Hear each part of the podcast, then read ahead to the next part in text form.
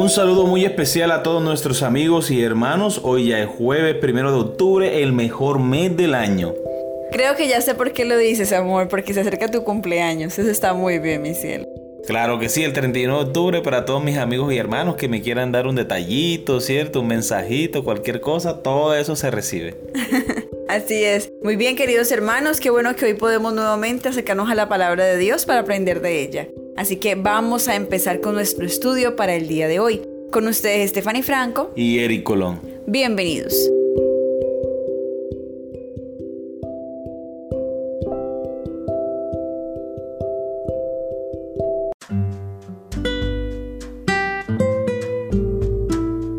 Los que desprecian la autoridad, el título de la lección para el día de hoy. A algunos les cabe la expresión estudiantes innatos en el aula. Casi no necesitan estudiar para obtener excelentes calificaciones. Asimilan el material con facilidad.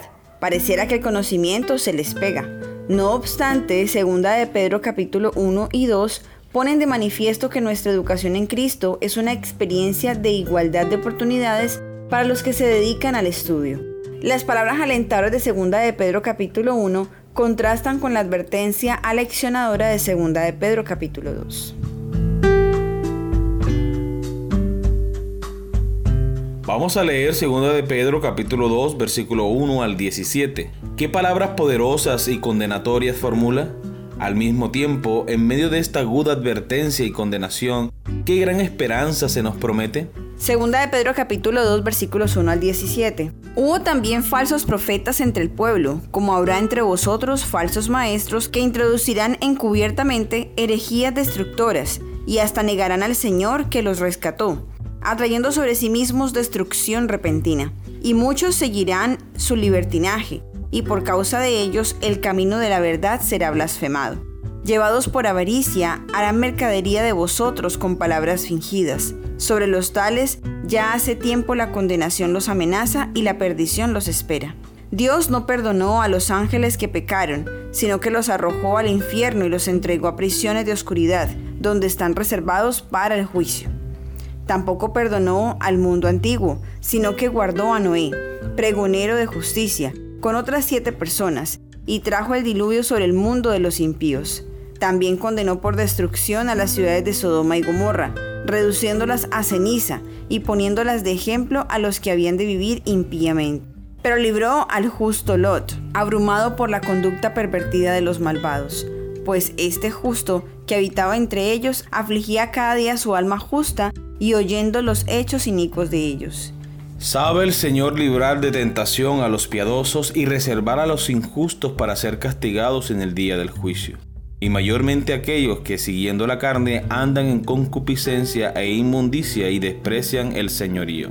Atrevidos y contumaces no temen decir mal a las potestades superiores, mientras que los ángeles, que son mayores en fuerza y en potencia, no pronuncian juicio de maldición contra ellas delante del Señor. Pero estos, hablando mal de cosas que no entienden, como animales irracionales nacidos para presa y destrucción, perecerán en su propia perdición, recibiendo el galardón de su injusticia ya que tienen por delicia el gozar de deleites cada día. Estos son inmundicias y manchas, quienes aun mientras comen con vosotros se recrean en sus errores. Tienen los ojos llenos de adulterio, no se sacian de pecar, seducen a las almas inconstantes, tienen el corazón habituado a la codicia y son los hijos de maldición han dejado el camino recto y se han extraviado siguiendo el camino de Balaam, hijo de Beor, el cual amó el premio de la maldad. Y fue reprendido por su iniquidad, pues una muda bestia de carga, hablando con voz de hombre, refrenó la locura del profeta. Estos son fuentes sin agua y nubes empujadas por la tormenta, para los cuales la más densa oscuridad está reservada para siempre. Muy bien, recordemos la pregunta. ¿Qué palabras poderosas y condenatorias formula? Al mismo tiempo, en medio de esta aguda advertencia y condenación, ¿qué gran esperanza se nos promete?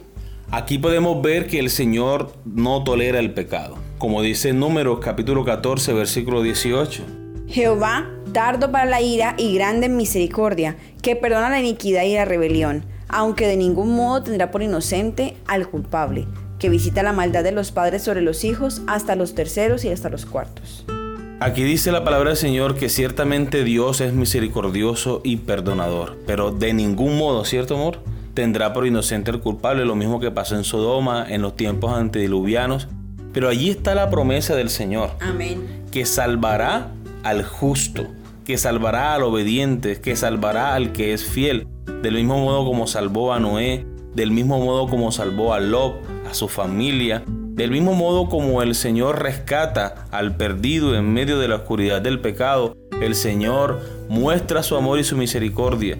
Que allí en medio de el pecado, que en medio de la oscuridad, si uno se mantiene firme y fiel delante del Señor, Él enviará su ángel protector que nos librará de la muerte. Amén.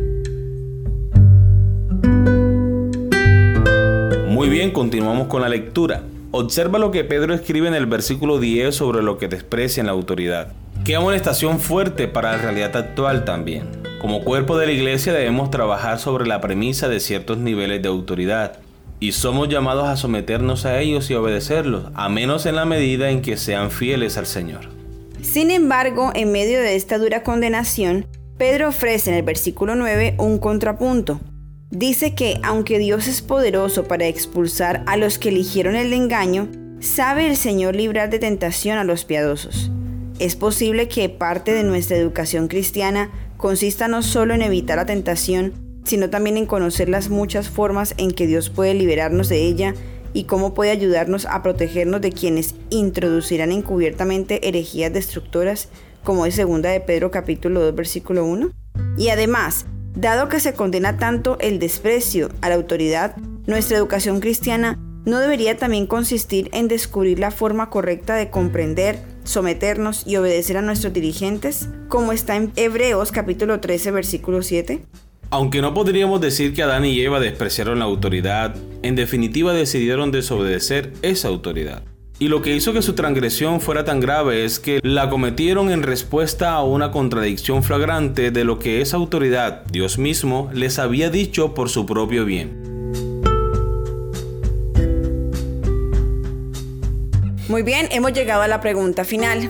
Considera con más detenimiento esta cuestión de la autoridad, no solo en la iglesia o en la familia, sino también en la vida en general. ¿Por qué es tan importante la autoridad? Tanto su ejercicio adecuado como la sumisión adecuada en ella?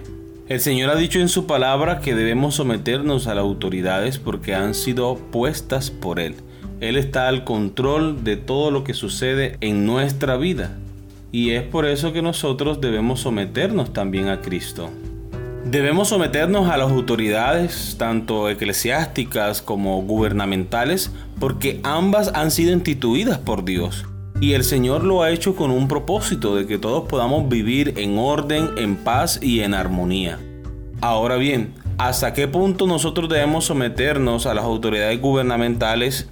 Hasta el punto de que nuestros principios y valores cristianos no estén comprometidos en la práctica de alguna ley o de alguna norma.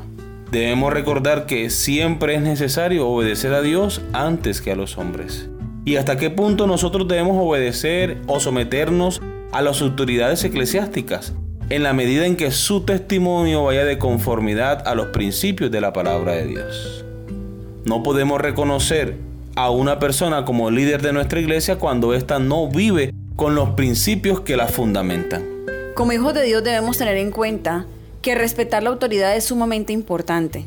Y esto también lo digo porque cuando nosotros obedecemos la ley de Dios estamos respetando la autoridad de Dios sobre nosotros porque Él es Dios nuestro creador y Él sabe por qué nos lo está diciendo e incluso hemos comprobado que es por nuestro bien.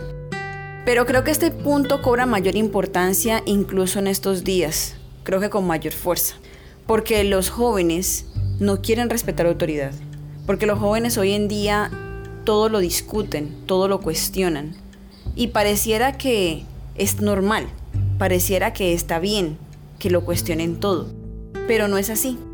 Cuando un padre le dice a su hijo, vete a dormir, porque ya son las 9 de la noche, el hijo siempre quiere saber, pero ¿por qué? Pero es que yo no quiero, pero no, ahorita no, yo puedo acostarme más tarde. Y hay una discusión en la cual el padre empieza a tener que dar explicaciones de cada cosa que va a hacer. Y la verdad es que creo que Dios ha puesto a los padres allí para que puedan guiar a sus hijos y sus hijos deben tener la humildad necesaria para decir sí papá, sí mamá y obedecer. Porque es lo que Dios quiere que hagamos como hijos. Entonces, creo que el asunto de la autoridad es bastante importante que lo estudiemos y que recordemos. Y es que para obedecer amor hay que ser humilde. Y esa humildad solo proviene de una relación con Dios. Que podamos reconocer en Jesús su humildad y cómo estuvo dispuesto a someterse a la voluntad de su Padre. Cuando nosotros entendemos eso, cuando entendemos que la humildad no es debilidad, sino que es virtud, entonces podemos reconocer que actuar de esta manera es realmente una bendición para nuestras vidas. Amén. Muy bien, queridos amigos y hermanos, hemos llegado al final de nuestra lección. Esperamos haya sido de gran bendición para ustedes como lo ha sido para nosotros. Les esperamos mañana para una nueva lección. Que Dios les bendiga.